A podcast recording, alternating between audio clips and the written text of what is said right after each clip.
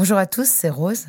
Avant de commencer cet épisode, je voudrais vous parler d'un podcast qui m'a fait du bien à la tête et au corps. Adieu complexe de Malika Ménard nous plonge dans les pensées contradictoires de l'être humain qui voudrait cheminer vers l'acceptation mais qui se perd dans le doute, le jugement, le sabotage et la détestation de lui-même trop souvent. Malika reçoit des personnalités fortes qui, comme elle, ont réussi à sortir de ce mode de fonctionnement qui est la cause de la majorité de nos comportements destructeurs. On se juge, on se déteste, on s'anesthésie, on se punit, alors on culpabilise. Et c'est le retour au jugement. Ce cercle vicieux, on le connaît bien nous ici, dans Contradiction, et Malika le décortique avec simplicité et intelligence avec ses invités. Tu dis aussi que très tôt, tu as eu la sensation que parce que tu étais grosse, il fallait que tu développes d'autres qualités. Ah oui, bien sûr. Être la plus intelligente, la plus drôle. Bien sûr. C'est réussi, hein, je rigole bien. Depuis tout à l'heure, on peut dire que je rigole bien. Donc euh. J'adore. Ouais, clairement, bah, quand t'es grosse, tu, tu sais faire mille trucs. J'ai fait de la natation à haut niveau, je sais faire du tennis, j'ai lu un nombre incalculable de livres, j'ai voyagé. En fait, quand t'es grosse, t'as intérêt à avoir un bagage comme as. Tu compenses. Je vous laisse découvrir le tout premier épisode du podcast Adieu complexe de Malika Ménard. Many of us have those stubborn pounds that seem impossible to lose, no matter how good we eat or how hard we work out. My solution is PlushCare. PlushCare is a leading telehealth provider with doctors who are there for you day and night to partner with you in your weight loss journey. They can prescribe FDA-approved weight loss medications like Wagovi and Zepbound for those who qualify. Plus, they accept most insurance plans. To get started, visit plushcare.com slash weight loss. That's plushcare.com slash weight loss. Ce podcast est soutenu par la mission interministérielle de lutte contre les drogues et les conduites addictives. La MILDECA anime et coordonne les actions du gouvernement en matière de lutte contre les toxicomanies. Bienvenue dans Contradiction, le podcast pour les gens qui se donnent du mal pour aller bien. Même le terme de rechute, en fait, je crois que c'est un, un processus. Tu sais, il y a des pas en avant, des pas en arrière. Si tu as plus de pas en avant que de pas en arrière, c'est déjà bien. Mon invité s'est longtemps décrit comme un cancre du bonheur avant d'en devenir un explorateur à temps plein. Brillant avocat d'affaires à New York, il dit lui-même qu'il passait son temps à faire semblant qu'il était un mec important. Les soirées, la séduction, les dépendances à toutes sortes de produits licites ou illicites, les masques qu'il porte consciemment ou pas l'aident tentant à supporter une vie qui ne lui ressemble pas. L'addiction a ce rôle premier de combler le manque d'amour, celui qu'il n'arrive pas à s'apporter lui-même. Une solution qui a le mérite d'exister, mais qui devient rapidement contre-productive. Dans cet entretien, on parle de retraite vipassana qui l'emmène au cœur de son vide. On reviendra sur les premiers souvenirs d'un addict en impuissance, les premiers pétards, les premiers traits, les premiers bad trips, les premiers voyages, les premières méditations, un oasis de paix au milieu de tant de contradictions qu'on lui reprochera parfois. Jonathan Lehmann ne se fait pas de cadeaux. Il va chercher ses ombres et leur balance de la lumière jusqu'à ce qu'elles s'évaporent à coups de méditation, de thérapie psychédélique et de lecture d'une sagesse infinie. Il retourne aux racines, quitte à déterrer tout le reste, racines familiales d'abord, puis de celles que l'on mélange en un breuvage sacré nommé ayahuasca. Mais aussi et surtout les racines de la souffrance d'un enfant intérieur qui n'a de cesse de chercher l'amour et de vouloir se remplir comme un fantôme affamé, pour reprendre le titre du livre d'un de ses mentors, l'auteur et conférencier Gabor Maté. Merci Jonathan d'être parmi nous aujourd'hui et de nous livrer tes journaux de moins en moins intimes. Bonjour Jonathan. Waouh, bonjour Karen, ravi d'être ici avec toi. Alors tes livres font partie de ceux qui m'accompagnent sur euh, mon chemin, sur mon parcours de rétablissement. Et euh, est-ce qu'on peut dire que j'ai insisté pour t'avoir euh, au micro de contradiction? Non, c'est vrai que tu as été persistante, mais à ma décharge, je suis papa depuis 13 mois. Et je, je, vis dans un nouveau pays et j'étais un peu dépassé par les événements ces derniers temps. Bah, c'est parfait parce que on aime bien les gens dépassés. Est-ce que tu pourrais, pour commencer, me dire comment tu définirais l'addiction, toi, en quelques mots bah, Tu as cité euh, Gabor Maté, et euh, il me semble que lui, il a une définition de l'addiction qui est, euh, qui est vraiment bonne, qui est vraiment utile. Il dit l'addiction, c'est un comportement qui te donne un bienfait sur le court terme, avec des méfaits à moyen, long terme, et tu peux pas, tu peux pas t'arrêter. Ce que je trouve intéressant avec cette définition, c'est que ça englobe euh, euh, tellement de choses et ça montre qu'en fait, on est tous addicts. Parce que l'addiction, c'est pas juste l'addiction hein, à l'alcool, à la drogue. c'est évidemment l'addiction aux écrans, c'est l'addiction au sucre, mais c'est aussi l'addiction à la pensée. Donc euh, voilà, c'est une définition qui est large euh, et qui fait qu'on est euh, tous dans le même bateau. Exactement, tous dans le même bateau ivre. dans ton livre, Le journal d'un touriste du bonheur, euh, tu retraces ton histoire jusqu'à la retraite Vipassana dont tu diras à l'époque, c'est le truc le plus fou que j'ai jamais vécu. Bon, quand on a lu après ton livre euh, sur le touriste, euh, le voyageur chamanique, on se dit, il y a eu d'autres choses quand même depuis. Est-ce que tu peux nous dire qu'est-ce qui t'a amené là-bas avant qu'on parle de la retraite elle-même? Donc, du coup, peut-être de raconter un peu ton histoire, si ça te dérange pas de revenir sur des périodes phares, on va dire, les périodes phares de ton histoire. Ouais, bien sûr je me suis retrouvé euh, euh, un peu par hasard à enseigner la méditation. J'aspirais pas du tout à ça. Je pensais même pas que c'était quelque chose que je pourrais faire. Mais euh, en fait, si je fais un peu retour rapide, j'étais avocat donc à, Wall Street. j'étais dépressif, j'étais addict à, à, plein de choses. Mon père est tombé gravement malade et j'ai décidé de partir à la recherche de quelque chose, je ne savais pas encore quoi, je voulais juste euh, être plus heureux. Et je suis parti en Californie où j'ai euh, fait des études d'entrepreneuriat. Et en fait, là-bas, j'ai euh, bifurqué. j'ai découvert la pensée de, Eckhart Tolle, le yoga, la méditation. Et j'ai commencé à essayer de pratiquer la méditation. Je ne savais pas trop comment faire. Et donc, j'ai trouvé des enregistrements en ligne quelque chose qui s'appelait à l'époque méditation oasis. C'était un des trucs de méditation guidée que tu pouvais trouver aux États-Unis. Et la vie m'a ramené euh, en France et mm, je me suis rendu compte que euh, bah, ça n'existait pas trop la méditation guidée en France. Il n'y avait pas encore les applis, euh, il n'y avait pas encore l'explosion dans la pratique que, qu'il y a eu depuis. Et donc j'ai commencé à enregistrer des méditations guidées pour euh, essayer de partager euh, cette nouvelle passion. Et de fil en aiguille, je me suis retrouvé à être euh, ce qu'on appelle aujourd'hui un des, premiers influenceurs bien-être. En fait, au début, j'ai lancé un blog parce que j'avais un projet de livre qui n'avait qui pas abouti. Je me suis rendu compte que ce blog, en fait, c'était une page Facebook. Et, voilà, je suis devenu quelqu'un sur les réseaux sociaux qui, qui partage la, théorie et de la pratique sur la sagesse j'avais un peu le syndrome de l'imposteur. J'ai tellement de diplômes dans ma vie, j'ai fait tellement d'études, et là, euh, pour la méditation, j'avais rien vraiment pour euh, attester du fait que c'est quelque chose que, j'étais légitime à faire. Et donc, il y avait, euh, il existe cette retraite de méditation Vipassana, où tu médites 10 heures par jour, pendant 10 jours, dans le silence, et c'est un peu un rite de passage des personnes qui sont des méditants.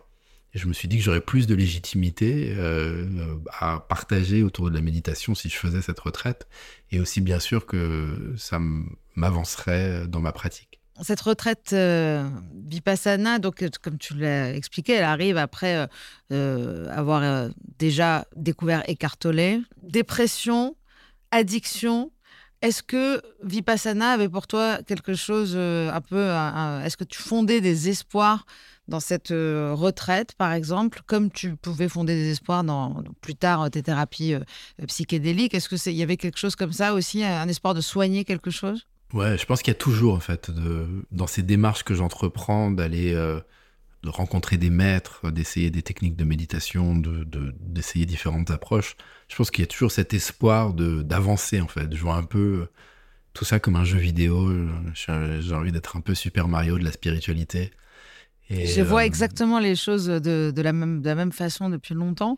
Et c'est vrai qu'il y a ce truc-là, vraiment, d'avoir l'impression qu'on monte des niveaux et qu'à un moment donné, euh, quand on reste bloqué quelque part, c'est qu'on n'a pas compris un truc, quoi. Ouais, exactement.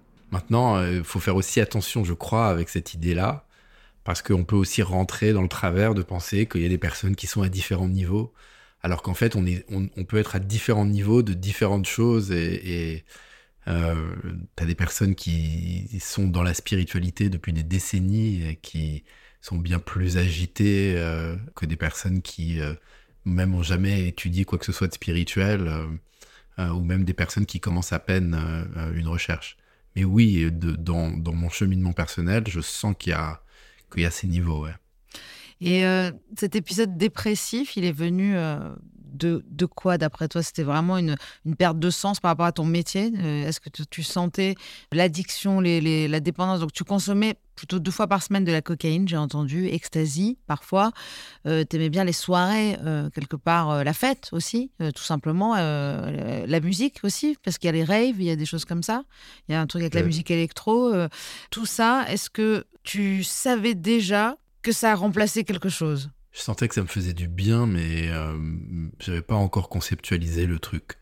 J'avais pas encore compris euh, euh, que ma démarche visait à remplir une sorte de vide euh, existentiel. Il a fallu que j'étudie, que je rentre un peu dans l'étude de la spiritualité pour comprendre que j'avais une, incapacité d'accès à l'instant présent, que je me créais de la souffrance et que pour anesthésier cette souffrance, j'avais accès à toutes sortes de, de produits et de pratiques. Mais c'était pas aussi clair dans ma tête à l'époque. Je ne suis pas arrivé jusqu'à un point où, euh, où je me suis dit euh, la drogue va me tuer. Mais j'ai commencé une, une, recherche spirituelle et j'ai vu en fait que j'étais en totale dissonance cognitive. Que d'un côté, je faisais la teuf et de l'autre, j'essayais de faire du sport et de pratiquer la méditation et qu'en fait, il y avait un énorme contresens. Et notamment, euh, je remarquais à quel point euh, la coke, par exemple, me mettait, enfin, faisait ressortir les, pires parties de moi. J'ai eu plusieurs euh, compagnes avec qui on, faisait la fête ensemble et, irrémédiablement, tout le temps, quand, dès qu'il y avait ça, on était tous les deux en train de draguer sous le nez de l'autre. on était toujours en train de manigancer euh, euh, à qui on donnait, à qui, enfin, c'était vraiment, il y avait un truc qui faisait ressortir les, les, les pires aspects de l'ego. Et donc, je commençais à aspirer à une vie de, de compassion, de générosité, de service, et c'était complètement euh, antithétique. C'est ce que te dit un, pote d'ailleurs en soirée euh, avec qui tu, te disputes un soir. Il te met vraiment en face de tes contradictions justement et ces dissonances cognitives que tu, que tu expliques très bien en fait, euh, c'est-à-dire le fait d'agir à l'encontre de ses propres valeurs, de ses propres euh, désirs, de ses propres fondements. Ça s'appelle même l'acrasie, on appelle ça. C'est un terme que j'aime beaucoup, qui est le fait d'agir. Ouais, acrasie, c'est très philosophique, c'est l'époque Socrate, on va dire. Hein. On est sur quelque chose qui est le fait d'agir contre son propre euh, son bon jugement en fait. Attends, je, le note ça. Donc déjà c'est ce que c'est souvent euh, ce qu'on fait quand on se drogue. Hein. On sait très bien que ça fait du mal et, on le fait quand même quoi. Et donc euh, cette dissonance cognitive, ce, pote te met face à ça et toi tu comprends en fait qu'il va falloir que il va falloir aller plus loin. C'est un des tournants dans, ma vie ce moment-là. C'était un mec qui était un peu comme un frère, mais on était des frères parfois pas ennemis, mais euh, on était vraiment dans une forme de concurrence et de compétition, euh, lui et moi. Et c'était un moment où lui était pas particulièrement bien et moi je me sentais un peu euh, au top. c'est terrible ce que je vais dire, mais c'était comme, enfin, j'étais tellement fier de la femme qui à l'époque était à mon bras, d'une façon vraiment superficielle. On avait fait, on s'était retrouvés dans la maison de ma mère, dans un beau jardin avec des potes, et on avait pris des microdotes, euh, un truc un peu exotique que j'avais acheté à, l'époque. Euh, j'avais un dealer au Sri Lanka où j'allais souvent pour faire la fête dans la jungle avec des, surfeurs un peu, euh, un peu mafieux, un peu bisounours. C'était vraiment tellement une autre vie. Et en fait, j'ai fait, fait le bad trip de ma vie. entouré de lui, de, de mes potes, de, de ma copine, où j'ai senti vraiment une, en fait, plus j'allais mal, mieux il allait lui, plus il prenait de la place. J'ai senti qu'il il, me montrait qu'il y avait une forme de, presque de domination sexuelle sur, euh, même si rien n'a été entamé, je crois, sur ma copine, que moi j'étais relégué au stade de petit enfant. C'était terrible. J'ai cru, euh, j'ai cru que j'allais mourir en fait ce jour-là, que, c'était la, c'était la, la, fin de ma vie. Et en fait, lui, ce qu'il montrait, euh, c'est que d'un côté, j'avais déjà lancé les antisèches du bonheur et je commençais à avoir un peu euh, des, followers et, euh, euh, et des gens qui me remerciaient de les aider dans leur vie et tout. Et de l'autre côté, j'étais avec mon pétard, avec, avec mes drogues exotiques et tout. Et lui, il disait, mais t'es une contradiction sur pattes, en fait. Mais il me le disait même pas verbalement, il le disait avec son comportement.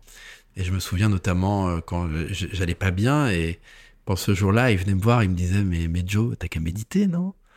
et c'était terrible et, c'est je pense que c'était c'est une des violences les plus fortes que moi j'ai expérimenté euh, dans ma vie parce qu'en fait ce qui s'est passé c'est que lui prenait vraiment beaucoup de place et le choix c'était soit je le virais de chez moi alors qu'on était tous euh, sous l'effet de quelque chose de très fort et que c'était complètement irréversible de faire ça soit c'est moi qui m'écrasais. Euh, c'était un duel il devait forcément y avoir un gagnant et un perdant et au sortir de, là, ça a été le début de la fin avec, euh, avec ma copine de l'époque, dont j'étais éperdument amoureux. Et là, j'ai décidé d'arrêter de fumer des cigarettes, d'arrêter de fumer des pétards, de, de, de partir faire euh, Vipassana, enfin de, complètement retourner ma vie et d'aller véritablement vers euh, de l'alignement. et d'arrêter de, croire que je pouvais jouer sur les deux tableaux. Euh, la retraite Vipassana, donc c'est une retraite. Euh, je crois que tu vas l'expliquer euh, mieux que nous, mais voilà, il y, a plusieurs formules. C'est gratuit. C'est gratuit, effectivement. Tu fais une donation à la fin. C'est les donations qui permettent de financer les prochaines personnes. C'est la technique de méditation qui aurait été inventée par Bouddha pour apprendre à mieux observer et gérer les émotions. Tu commences à, tu te réveilles à 4 heures, première méditation 4h30 jusqu'à 6h30. Et comme t'enchaînes comme ça, et euh, l'idée c'est d'apprendre à observer ton mental sans t'identifier, à comprendre que derrière toute émotion, il y a des sensations physiques dans le corps et que ces sensations physiques sont impermanentes et que si tu apprends à observer les sensations physiques qui se rapportent à des émotions sans euh, t'identifier aux pensées qui accompagnent, alors tu peux euh, beaucoup mieux gérer ces émotions et quand c'est des émotions gênantes, diminuer leur fréquence et leur amplitude. Moi, ça a vraiment changé ma faculté à gérer mes émotions, ma colère, mes addictions, la patience.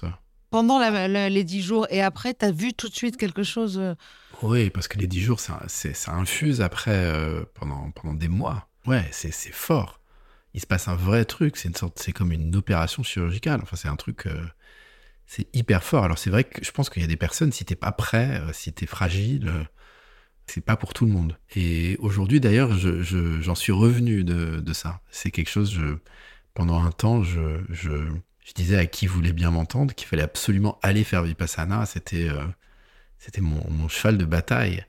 Et aujourd'hui, je suis à un niveau différent du Super Mario où, où je suis plus là-dedans, en fait. Je l'ai fait trois fois, et la troisième fois, j'ai dit, OK, c'est fini, je le referai plus. Je suis ravi de l'avoir fait.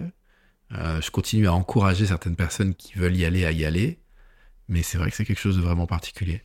Moi, j'hésite beaucoup parce que je me sens pas prête. la méditation a aussi énormément euh, contribué à mon rétablissement je peux pas dire que ça a changé ma vie, mais en tout cas, ça, à partir du moment où j'ai commencé à méditer euh, il, y a, presque dix ans, euh, et le yoga aussi en même temps, ça a vraiment, vraiment changé des choses. Mais de là euh, à dire que je pourrais faire 10 heures par jour, le problème, c'est l'intégration. Moi, tu vois, j'étais partie faire trois jours justement en retraite silence avec, avec justement ta, ta, douce Jeanne. Et déjà, pour moi, le, le silence, ça a été un sacré truc, quoi, trois jours. Trois jours sans parler, euh, ça, je crois que ça a fait énormément de vacances à, mes proches. Tu t'es senti comment pendant? Ça a été très dur et j'ai eu un moment, j'ai eu un moment extrêmement puissant que je raconte déjà dans, dans un de mes livres, dans le, le livre Les Montagnes Heureux. Je raconte ce moment-là. Euh, c'est un moment où je suis sortie en courant euh, après une, séance de respiration allotropique euh, Wim très puissante. Après avoir fait trois jours de silence, on, a, fait toute une séance de sonothérapie. Enfin voilà, il y avait un niveau, un taux vibratoire, je pense, qui commençait à, grandir. Et, et, puis je me suis mise à, à pleurer toutes les larmes de mon corps. Je suis sortie en courant et il y avait des ânes et je me suis, je me suis rapprochée de l'enclos. Et là, il y a un âne qui vient et qui pose son museau sur mon, sur mon front. Et voilà, et c'était pour moi euh, une grosse expérience. Je me suis fait consoler par un âne.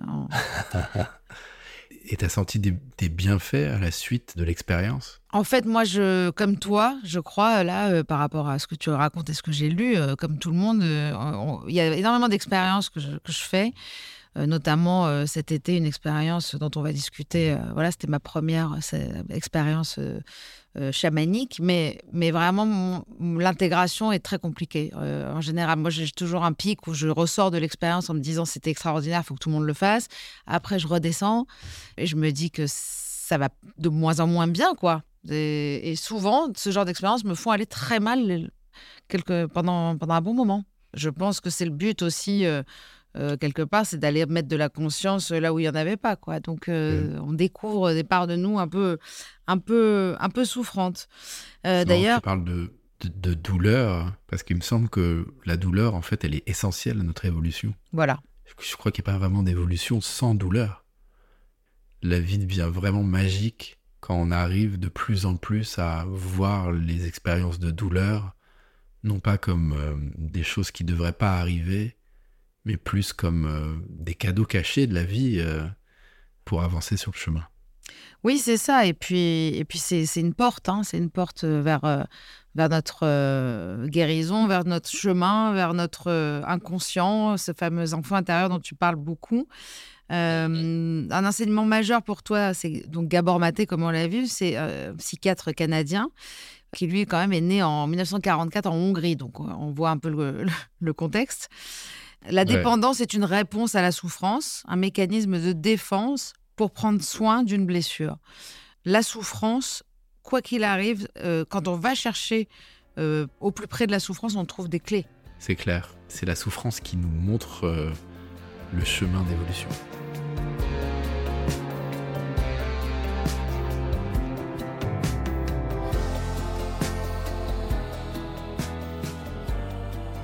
Il y a des drogues qui, qui rétrécissent la conscience comme la cocaïne, euh, l'alcool, je pense aussi. Et, je crois que toi aussi, tu as aussi évolué euh, en fonction de ton évolution spirituelle. Tu as changé de drogue, entre guillemets, quand même. Parce que même Ah le oui. LSD dont tu parles, enfin, il y a quelque chose qui est, c'est beaucoup plus puissant quand tu parles de LSD ou de, ou de MDMA que quand tu parles de cocaïne ou d'alcool, quoi. Ouais, je pense qu'il faut faire attention avec le terme drogue. Je pense que quand tu dis drogue, déjà on pense, je pense que les associations avec ce mot en général sont un dépendance et deux nocivité.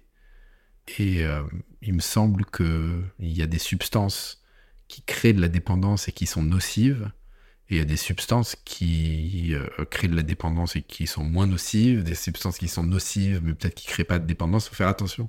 Enfin, en tout cas, moi, ce, ce mot, il me fait vraiment tilter de, de drogue. Et je préfère, enfin, si je parle de, de la coke, je peux dire de la drogue, mais si on parle de LSD, même de MDMA, euh, là, je commence à être moins confortable de parler de drogue parce que c'est des substances qui peuvent avoir un usage euh, euh, euh, récréatif, mais qui peuvent aussi avoir un usage thérapeutique majeur. Et puis après, il y a des substances, euh, des plantes qui sont des plantes sacrées dans, dans certaines traditions, et où là, euh, je pense que s'il faut vraiment pas parler de drogue. Par exemple, si on parle de, champignons ou d'ayahuasca. Bien sûr. Et on va venir d'ailleurs à l'ayahuasca, mais d'abord le LSD, tu dis, grâce au LSD, j'ai découvert une connexion à la nature que je ne soupçonnais pas et qui a été un facteur important dans mon cheminement vers la méditation. Si je n'avais pas pris de LSD, je n'en serais sans doute pas venue à méditer et les personnes qui profiteraient aujourd'hui de mon travail n'en auraient pas eu le bénéfice. Est-ce que tu es pour les thérapies microdosing? Est-ce que c'est plus dans ce cadre-là ou alors vraiment euh, automédication? Moi, j'ai expérimenté euh, ces substances-là d'abord de façon récréative. Clairement, euh, je, prenais ça dans un cadre festif au début. Et j'ai découvert euh, en marge de la fête qu'en fait, je pouvais rentrer dans une sorte de transe méditative où j'ai vécu une expérience vraiment d'unité. Notamment, j'étais au, j'étais au Sri Lanka une fois, j'avais pris du LSD et je faisais plus qu'un avec les arbres, avec l'océan devant moi, avec il y avait plus de séparation. Euh, et j'expérimentais euh, ce que les enseignements ancestraux euh, disent sur la réalité de ce qu'on est véritablement. On pense qu'on est les vagues alors qu'on est l'océan. On pense qu'on est les ampoules alors qu'on est l'électricité. Et donc là, j'ai- senti j'ai cette, cette unité. Est-ce que tu peux ça a été- expliquer ça justement Ça m'intéresse beaucoup l'unité. Comment est-ce qu'on explique euh, la non-dualité En plus, dans ce podcast, euh, c'est important euh, parce que j'ai l'impression que la consommation, euh, elle vient de la contradiction justement de cette dualité, du fait qu'on est toujours en train d'avoir une vision extrêmement binaire de, ce qu'on est, comme si on pouvait être que ça, alors qu'on peut être ça et ça et ça. Donc nous, l'addict a une vision extrêmement euh, euh, noir ou blanc de la vie. Et le but, c'est de- justement d'unir ces, ces extrêmes, quoi. Et est-ce- moi, je comprends pas vraiment qu'est-ce que c'est que la non-dualité. C'est- Fais gaffe parce que tu es en train de me lancer sur un, un- un- un- un sujet déjà qui est le sujet qui me passionne le plus, mais euh, je, je pense que je peux avoir l'air un peu perché euh, si je parle de ça. S'il te plaît. La non-dualité, c'est quoi? Euh, C'est euh, le- la compréhension qu'il n'existe qu'une seule chose, qu'il n'y a qu'une seule chose, qu'il n'y a que la conscience, qu'on peut appeler le divin, qu'on peut appeler la source, qu'on peut appeler euh, euh, la nature, qu'on peut appeler... euh, et tout est une émanation de cette chose-là. Donc tu reprends l'image de, l'océan, il n'y a pas de vagues, il y a des vagues, mais ces vagues n'ont pas une existence indépendante. Ce qui a une existence indépendante, c'est l'océan. Donc en fait, c'est de dire que le, divin est en nous, est ce que nous sommes. Nous sommes tous de la matière divine qui prenons euh, euh, différentes euh, manifestations, différentes formes. De la même manière que tu as l'électricité unique qui va venir dans tel objet, dans telle ampoule, dans tel... C'est toujours la même électricité. Donc le, résultat de, de ça, c'est d'aller vers moins de souffrance, plus d'amour, de se reconnaître en l'autre, de se reconnaître en tout. Donc voilà ce que c'est la non-dualité. La non-dualité, c'est d'arriver à une, une compréhension de, de qu'on est un et qu'on forme le un. Je sais que c'est très... Non, non, ça mais peut paraître très perché et, et, et, et très vague. pas du tout. Pas du tout, parce que je, je, je comprends totalement parce que je, je l'ai vécu et je le vis. Euh, moi, ce que j'ai plus de mal, c'est ce qui, me pose problème en général, c'est de d'intégrer les choses et de les garder. Euh, C'est-à-dire qu'il y a des moments, par exemple, où je peux t'expliquer ça, l'unité et la source, le fait de me dire que je suis la source, en fait, et que Dieu euh, ou l'univers, en fait, est en moi comme je suis dans l'univers. Enfin, voilà, je ressens tout ça. Et puis, il y a des moments où, en fait, ça me paraît, c'est comme si on m'enlevait euh, un truc dans le cerveau et je comprends plus rien. Et je me dis, mais Ouais. pour- on est un, on est qui, on est quoi? Et c'est un truc de fou. Et ça te fait jamais ça, cette impression d'avoir compris tout et puis d'un coup, bah, plus rien. Tous les jours. Voilà, ça me rassure. Non, mais tous les jours. Tous les jours, je suis pas, euh, je suis pas éveillé. Donc. Est-ce euh, qu'on peut je- l'être je- éveillé pour de bon? Est-ce qu'une fois qu'on est Ah. éveillé, c'est terminé? Écoute, avant, je le croyais pas. Je croyais que non. Et euh, j'ai eu sur mon chemin euh, euh, ces, ces dernières années deux personnes euh, dont j'ai la conviction aujourd'hui que c'est des- ce qu'on pourrait appeler des maîtres réalisés. Donc c'est des personnes qui, euh, qui ont réalisé euh, leur vraie nature, donc qui ne souffrent plus, qui vivent leur expérience euh, de séparation sans avoir, euh, en, ayant la, en ayant la compréhension que cette séparation est une illusion. Parce que si on revient justement à la source euh, de, l'addiction, c'est la séparation. L'addiction, c'est la maladie du lien. On appelle ça la maladie du lien chez les alcooliques anonymes. Il y a quelque chose qui est du fait d'avoir été coupé de la. De, de, alors, évidemment, il y en a qui parlent de euh, quand on sort du ventre de notre mère. Évidemment, il y a déjà cette première séparation euh, avec, euh, avec la fusion qu'on avait avec, avec la mère. Mais en fait, c'est au-delà de ça. C'est le fait de, de venir au monde. Si on croit à, ce qu'on croit, Jonathan, comme toi et moi, on, vient on vient de quelque part où on savait tout. Où on savait quelque chose, on arrive et, et soudainement, eh ben, on doit tout recommencer à zéro. Euh, la souffrance, elle commence là. Et l'addiction, pour moi, elle commence là. En tout cas, ça, pour moi, cette euh, explication donne un sens euh, au fait qu'on soit tous addicts. Ben, c'est exactement ça. Ce que disent ces enseignements non duels, c'est que tout ce qu'on fait dans la vie est une, une tentative de retrouver cette unité, de retrouver cette connexion. Quand j'ai cette expérience où euh, mon mental n'est plus là parce que je suis en train de manger un truc incroyablement bon, je suis en train de vivre cette expérience d'unité. quand je suis au stade en train de chanter avec 10 000 autres personnes la même chanson pour la même cause, je suis dans cette expérience d'unité. Quand euh, je suis euh, en, train d'avoir un rapport sexuel, je suis en train de vivre cette unité, la chorale, enfin tout. La vie est structurée de telle sorte à ce qu'on vive la séparation. Et ce que nous disent les enseignements spirituels, c'est qu'en fait, c'est un cadeau que la conscience s'est faite à elle-même pour redécouvrir ce que c'était que l'unité, pour redécouvrir ce que c'était que l'amour. Et donc c'est comme si tout ça était qu'un jeu. Il y a des moments où je le vois comme ça, où je me dis, c'est ça le but, le but du jeu, c'est ça, c'est le jeu, c'est de retrouver ce chemin vers l'unité, de retrouver notre source. En fait, il y avait une phrase, je sais plus qui disait ça, c'est magnifique. Si tu veux ne plus jamais avoir soif, deviens la source. C'est vraiment ça. Ouais, c'est ça, c'est ça. Et, moi, je me, enfin, je sais quand, je pense que ma plus grosse addiction euh, aux substances, c'est le tabac. Et euh, euh, ça m'arrive d'ailleurs de temps en temps de, retirer sur un pétard. Et je fais très attention parce que je suis très addict. Autant je peux boire, enfin, j'ai aucun problème avec l'alcool par exemple. c'est pas du tout un terrain dangereux pour moi. Donc je peux, je, m'arrête de moi-même en général si on me donne une bière au milieu de la bière parce que parce que ça m'intéresse pas beaucoup. Et que en revanche j'ai ce truc avec le tabac, peut-être parce que ma mère fumait quand était enceinte, où je peux devenir fou avec, euh, avec le tabac. Euh, et ce que je ressens quand je, quand je fume, c'est comme s'il y avait un, bouchon qui venait remplir mon plexus solaire. C'est ce que je ressentais à l'époque aussi, je crois, euh, avec, la, avec la coke, dans les, quelques minutes où ça durait, en fait, ce truc où genre, je suis entier.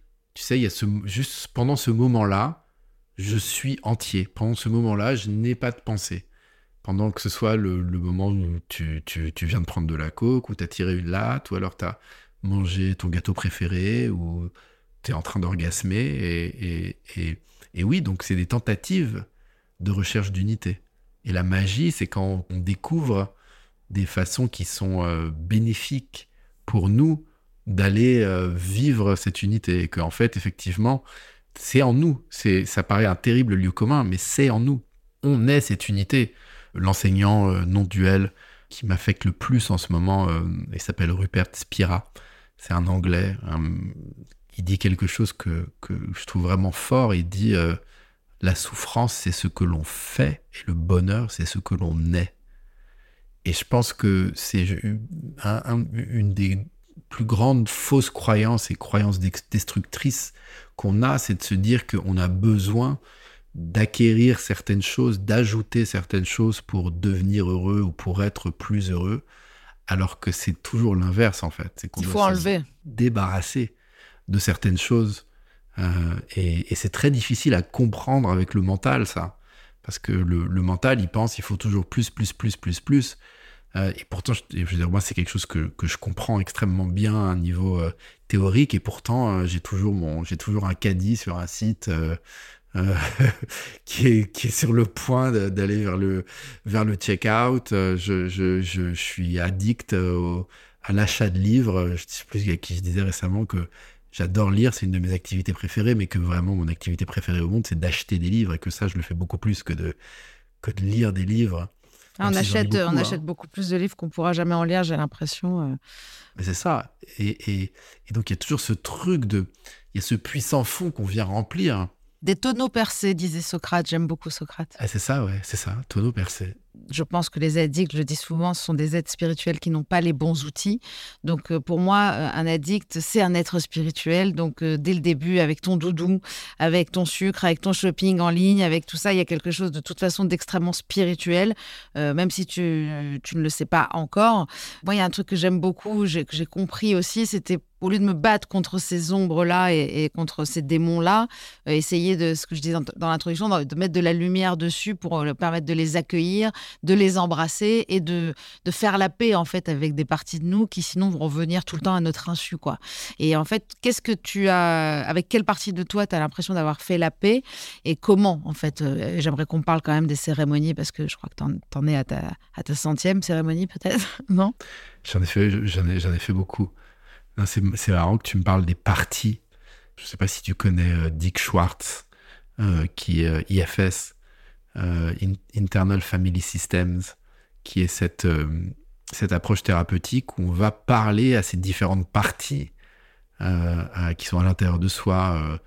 on parle à sa colère, on parle à sa peur, on, parle à son perfectionnisme, on parle à son côté papa, on parle à son côté fils, on parle à... Et hier, pour la première fois, j'ai fait une session euh, thérapeutique d'IFS où justement j'ai été parler à la partie de moi qui a peur de manquer, qui a peur de ne pas avoir assez de nourriture au buffet, euh, qui a peur de ne pas avoir assez de considération, qui a peur de souffrir seul.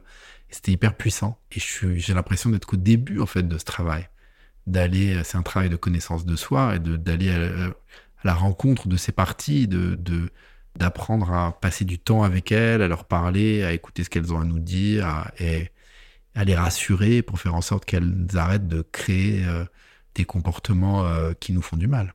Oui, les rendre conscients déjà pour qu'ils arrêtent euh, finalement d'agir dans l'ombre et à notre insu. Vraiment, je pense qu'il y a un moment donné, quand on, arrive à accepter, accueillir, ça, ça, joue beaucoup moins de, de tours, quoi. Pour avoir expérimenté une seule fois. Donc, euh, cette racine, ce mélange, donc la racine de chacruna euh, et ayahuasca, c'est ça?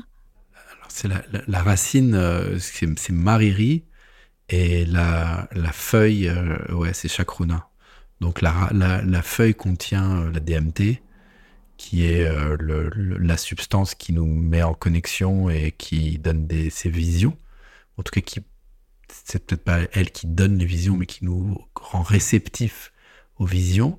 Et euh, euh, la maririe, qui est la racine, qui en fait vient déjouer le euh, mécanisme à l'intérieur de nous qui empêche la DMT d'avoir des effets. Et donc ça, c'est déjà un truc qui est vachement intéressant, c'est que c'est le seul principe actif qui donne des visions pour lequel le corps a une fonctionnalité qui empêche ça. Un inhibiteur de DMT. Et c'est assez fou quand, quand, quand ils pensent qu'il y a ça dans le corps. Et pourquoi il y a ça dans le corps alors qu'il n'y a pas ça avec, euh, avec, avec d'autres choses Avec les euh, récepteurs de, ouais, des autres drogues, euh, des, autres neurotransmetteurs, il n'y a pas ça. Il n'y a pas d'inhibiteur. Il n'y a pas ça. Ce qui est plus fou encore, c'est de savoir qu'ils ont trouvé cette recette de ce mélange de ces deux plantes pour pouvoir justement avoir les effets de la DMT tout en permettant euh, au corps de les recevoir et de ne pas les inhiber. Ouais, c'est complètement incroyable parce qu'avec les dizaines de milliers euh, de, plantes qui existent en Amazonie et les, milliards de combinaisons qui en résultent, d'avoir trouvé cette combinaison, elle n'a pas été trouvée par hasard. Je pense que c'est quelque chose qui a été, qui a été reçu. Là, on rentre dans, le domaine du, magique. Il y a des théories qui disent que c'est pas c'est pas prouvé, mais que euh, les expériences de mort imminente, les rêves seraient des, du relâchement de DMT euh, dans le système.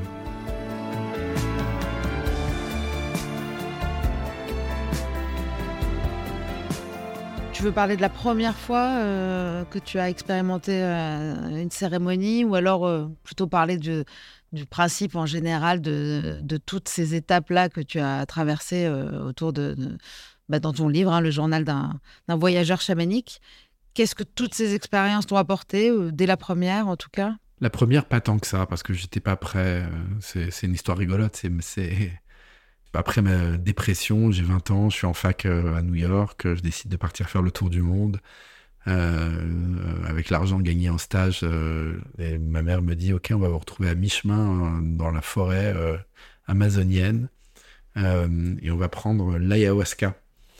Elle me dit c'est pas une drogue, c'est pas pour rigoler, euh, c'est un, tiens, lis ces bouquins là-dessus. J'avais 20 ans, c'était à 25 ans. Ta mère? Ma mère. Génial. Qui était déjà sur un chemin spirituel et on est parti donc euh, dans l'Amazonie péruvienne, euh, dans un endroit chez le chaman.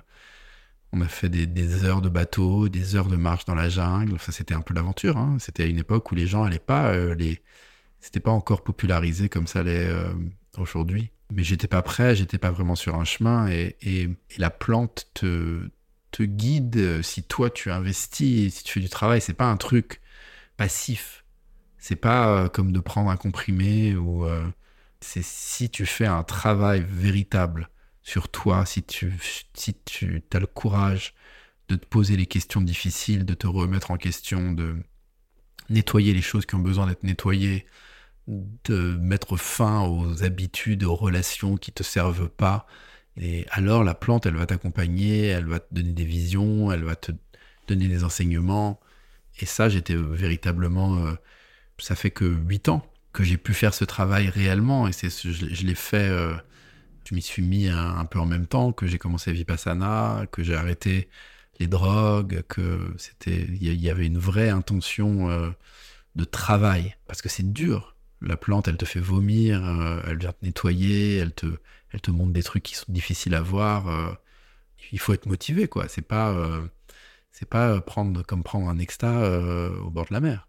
En fait, j'ai l'impression que pourquoi ça, guérit de beaucoup de choses, euh, en tout cas, c'est ce que, tu en dis toi, mais c'est vraiment par rapport à cet éveil. J'ai l'impression que ça nous permet un éveil spirituel qui fait que beaucoup de choses soudainement deviennent, bah, en tout cas, moins souffrantes parce que ça donne un sens. On a l'impression qu'on comprend pourquoi on est là aussi. Il y a cette unité aussi qui arrive, mais il y a aussi toutes les parties euh, de nous que la plante va nous amener à, aller euh, embrasser, ramener. C'est-à-dire pour moi, c'est comme des bouts d'âme qu'on aurait perdus en chemin. Et il y a cette histoire souvent de s'aimer. Euh, une fois qu'on s'aime, on, arrive à plus être malade, addict. Moi, j'ai l'impression. Et, la plante nous amène vers ça. La plante nous, montre le chemin vers ça. Au final, il n'y a que nous qui pouvons nous aimer nous-mêmes. Mais pour s'aimer, on doit se connaître. Et, euh, et, une des plus grandes erreurs euh, qu'on commet, c'est de penser qu'on se connaît parce que on connaît nos goûts. Euh, je sais ce que j'aime commander quand je vais à la pizzeria ou les, films que j'ai envie de regarder le dimanche soir. comment je réagis quand on parle de cette manière-là, mais que donc je me connais. Mais, mais je me connais pas. De se connaître, ça demande de, de vraiment y aller pour euh, se comprendre, euh, comprendre quelles sont. Il y a tellement euh, d'influences inconscientes en nous. Il y a tellement de choses de nous qu'on voit pas, qui sont évidentes pour les autres. C'est ce qu'il dit Eric Fromm dans L'Art d'aimer. Il dit aimer, c'est un art et un artiste, c'est quelqu'un qui connaît déjà bien son sujet. Donc je ne peux pas aimer quelque chose que je ne connais pas on est nombreux à avoir vécu ce truc de tomber fou amoureux de quelqu'un qu'on connaît à peine et de penser qu'on l'aime, mais on, l'aime pas du tout. On aime une projection. Euh, on aime une image, on n'aime pas vraiment la personne. Pour véritablement aimer quelqu'un, il faut, la connaître. Et c'est c'est vrai pour les autres, c'est vrai pour nous. L'ayahuasca permet déjà d'apprendre à, se connaître. De quelle manière concrètement euh, Elle nous montre plein de trucs. Elle nous montre. Est-ce que c'est, est-ce que ça peut être l'inconscient autant que quelque chose de divin? Euh, parce que je vais juste parler deux secondes de, ma seule expérience. C'est vraiment cette impression d'avoir tout vu, tout compris. Euh, la plante m'a amené euh, dans, des endroits que je n'aurais jamais imaginé. J'ai vécu des choses aussi puissantes que qu'intenses d'amour, de, de, choses très fortes d'amour. Et j'avais l'impression que ça durerait toute la vie. Euh, et que je et que je serais remplie de cet amour pour la vie quoi parce que c'était trop fort c'était trop grand. Et, et, en fait petit à petit ça s'est évaporé un peu comme un rêve. Euh, il y a des choses qui font sens maintenant et qui faisaient pas sens euh, et, d'autres qui faisaient pas sens et qui enfin, qui faisaient sens et qui le font plus. Et, et surtout j'ai l'impression de plus avoir les mots pour appréhender l'expérience que j'ai vécue. Je pense qu'il se passe deux choses quand tu, tu fais un, participer à un rituel chamanique comme ça, c'est que tu vas vivre une expérience et que tu vas vivre par exemple une expérience d'unité, d'amour, de et à côté de ça, tu vas recevoir de l'information qui va te permettre d'avancer dans ton quotidien. Ces expériences d'unité, ce qu'on appellerait, euh, je crois que c'est Maslow euh, qui parlait de peak expérience, euh, les expériences de sommet, je sais pas comment on traduirait, elles sont là, je crois, pour t'encourager à faire le travail. En fait, c'est le petit shoot de dopamine en fait qui vient t'aider à, à, bosser. Ouais, elles sont là pour te faire croire, je crois, à la magie du travail. Mais après, ça ne veut pas dire que il faut taf. Moi, que j'ai eu des expériences d'unité, c'est super. Mais après, ce qui compte, c'est bon, comment je fais pour euh, lâcher prise quand je suis en train de me prendre le bec avec quelqu'un et que je suis dans un conflit d'ego?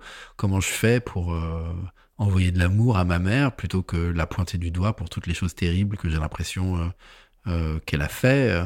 Comment je fais pour diminuer euh, l'incidence de, l'ego et réussir à, me comporter avec plus d'amour, d'empathie, de compassion, d'écoute. Du coup, tu penses qu'on peut guérir euh, quelque part si on arrive à s'aimer, à comprendre, euh, on peut guérir. Et, et est-ce que par rapport à cette maladie de l'addiction, qu'est-ce que tu en penses, toi, que tu pourrais reconsommer comme ça brièvement, euh, récréativement? Ce qui compte, c'est pas de savoir si on s'aime inconditionnellement à 100%, mais c'est de savoir est-ce qu'on est capable de passer de, de 20 à 80. C'est déjà énorme. Et ça, c'est et ça, et ça, oui, oui. Mais le problème, c'est qu'on peut passer de 20 à 80, mais qu'on peut aussi passer de 80 à 20. Moi, c'est ça que je ressens souvent.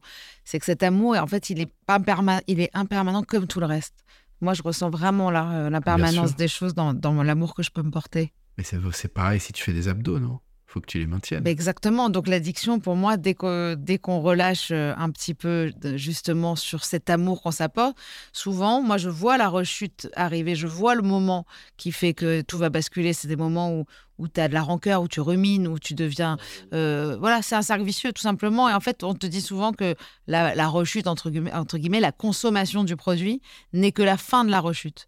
La rechute, elle a commencé bien plus tôt. Ouais, c'est vachement intéressant. Et je pense que, ouais, ouais, je pense que c'est vrai. Et je pense que même le terme de rechute, en fait, je crois que c'est un, processus. Tu sais, il y a des pas en avant, des pas en arrière. Si tu as plus de pas en avant que de pas en arrière, c'est déjà bien.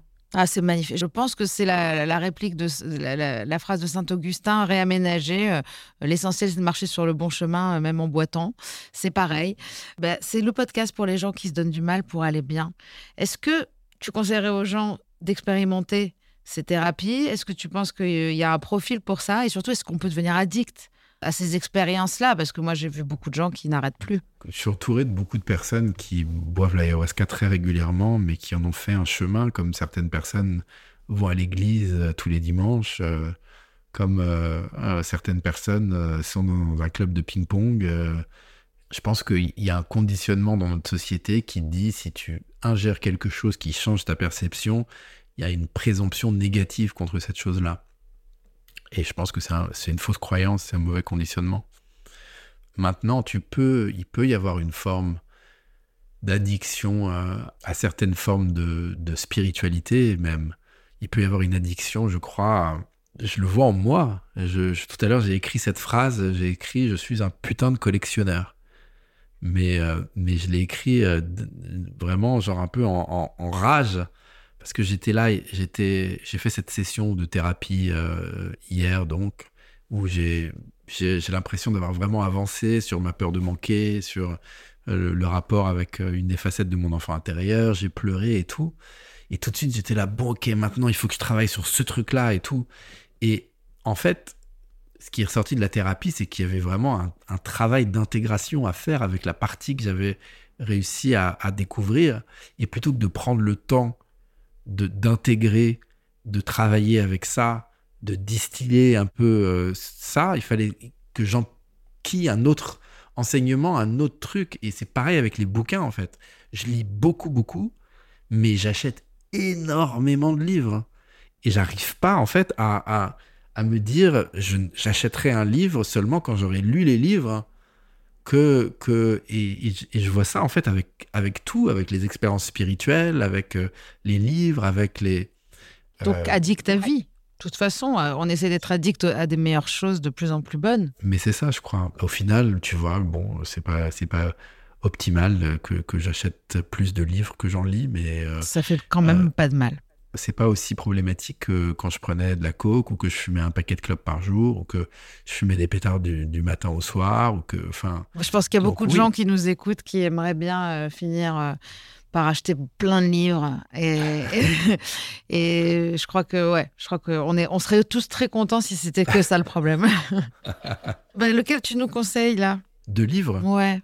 Et écoute, euh, pour les, les, les anglophones, clairement, euh, le dernier de Gabor Maté, euh, The Myth of Normal, euh, n'importe quoi de Gabor Maté sur, les, sur les addictions, sur... Super TEDx d'ailleurs. Il a fait un super TEDx sur l'addiction. Ouais. Si on veut explorer la non-dualité, Rupert Spira, être conscient d'être conscient, par exemple. Évidemment, et, euh, pour moi, le, mon- le, le livre le plus important que j'ai lu dans ma vie, je pense que c'est euh, New Earth, Nouvelle Terre. Je crois que je l'ai lu pour la quatrième fois euh, cette année. Et en fait, c'est fou, je, me suis rendu compte que je l'ai lu comme si je le lisais pour la première fois. Je me suis rendu compte que j'étais passé à côté de, de, de 30% du bouquin, alors que pourtant je le connais bien, ce livre. Ça me fait ça Euh, avec euh, Krishnamurti, Renaître euh, Ouais. chaque jour, et aussi Ouais. Ti- Thich Nhat Hanh. Enfin, il y a deux livres Ouais. comme ça, je les relis, et c'est toujours comme si c'était la première fois. Mais je te remercie d'avoir donné ton temps, de papa, de jeune papa. Merci d'avoir été persistante et, euh, et c'était une joie de te parler. Et je suis vraiment ravi que, bah, que tu es connecté avec, euh, avec mes bouquins et avec cette matière. C'est cool. Plus que connecté, ouais. Je te remercie vraiment. J'aurais préféré t'avoir en face à face. J'étais un peu perturbée. Je suis bien meilleure en, en live. Bah, on fera pour la saison 3 ou la saison 4. hein. C'est ça. Quand tu auras expérimenté le nouveau truc le plus fou que tu n'aies jamais fait. Ouais, bah, dès cet été, j'étais à une retraite non duel et c'était à nouveau le truc. Le... Ah, c'est le nouveau fou. truc. voilà, le nouveau truc. Il y a toujours un truc, un nouveau truc le plus faux. Rendez-vous pour la saison euh, 12. Je t'embrasse, Jonathan. Merci beaucoup. Merci à toi, Karen. Rendez-vous dans 15 jours sur toutes les plateformes d'écoute pour un nouvel épisode. Et en attendant, retrouvez-nous sur les réseaux sociaux de Rose, de Double Monde et de Contradiction.